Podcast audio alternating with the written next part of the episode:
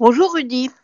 Je vais revenir aujourd'hui sur la crise de nerfs française, celle du président Macron et de son ministre des Affaires étrangères, Jean-Yves Le Drian, très, très en colère pendant une bonne semaine, après avoir perdu leur commande de 12 sous-marins par l'Australie, qui préfère finalement les sous-marins nucléaires américains. Disons tout de suite que le calme est revenu sur la planète Diplo. Joe Biden et Emmanuel Macron se sont enfin parlé au téléphone hier soir. Le président français n'a pas récupéré ses sous-marins, mais une sympathique tape sur l'épaule du président américain qui lui promet que la prochaine fois, il prendra la peine de lui parler avant de lui piquer un contrat ou autre décision. On fera attention aussi à ne pas heurter les feelings français ou européens. Du coup, les Français font un geste magnanime ils renvoient leur ambassadeur, qui avait été rappelé à Paris, dans sa résidence à Washington. Et l'Australie va pouvoir avoir ses sous-marins nucléaires américains plus performants, semble-t-il. Vu de l'étranger, le trépignement français était incompréhensible. L'Australie pouvait choisir ses sous-marins, un contrat n'est qu'un contrat. De plus, les Australiens avaient déjà émis des doutes sur ces sous-marins français, mais le gouvernement et les ministres français n'avait pas entendu ou voulu entendre. Vu de la France, la colère macronienne fait bon effet. Très gaulienne, la France tient tête à l'Amérique.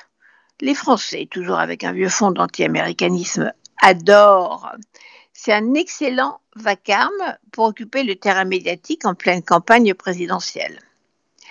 Nos notre, ministre des Affaires étrangères, Jean-Yves Le Drian, qui fait d'habitude le tour de la planète pour vendre discrètement des armes françaises, 30 milliards de commandes, se fait soudain entendre pour protester contre les traîtres. Et l'Europe pousse un petit cri pour revendiquer son autonomie. Mais par-delà la comédie française, plus grave, c'est un autre Joe Biden qui apparaît.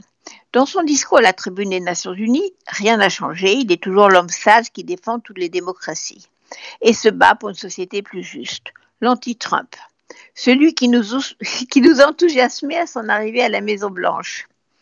Dans la réalité, le Biden nouveau a un côté trumpien inquiétant. D'abord, il reprend l'obsession de l'ennemi chinois, puis il sort de l'Afghanistan sans se soucier du sort des femmes et de ceux qui ont travaillé pour les Alliés. Et si lui, à la frontière, son gouvernement traite les 15 000 migrants haïtiens coincés sous un pont au-dessus du Rio Grande, entre le Texas et le Mexique, avec la même dureté qu'un Trump. La frontière est maintenant fermée et on voit les rangers à cheval chasser hommes, femmes et enfants qui campent dans la canicule. Les migrants sont ensuite immédiatement expulsés dans des avions pour Haïti. La différence avec un Trump qui avait mis en place une politique d'immigration très dure sous prétexte d'un danger Covid venu de l'étranger, eh bien non, il n'y a pas de différence, c'est simplement l'hypocrisie. En effet, le président Biden a fait dire par sa porte-parole qu'il a été horrifié par ces scènes violentes de ses agents à cheval. Mais il n'ouvre pas la frontière.